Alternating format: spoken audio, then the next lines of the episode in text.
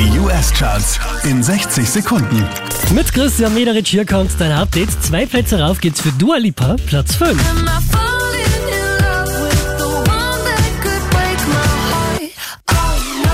Der Herr macht einen Platz gut, Post Malone, Platz 4.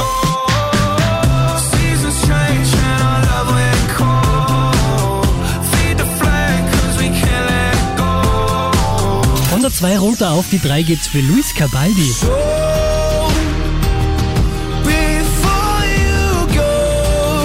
Zwei Plätze rauf geht's für Jason Derulo, Platz 2.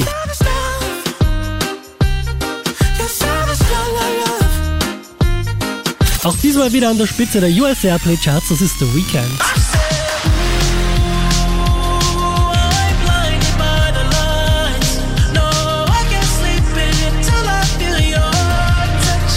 Mehr Charts auf charts.kronehit.at.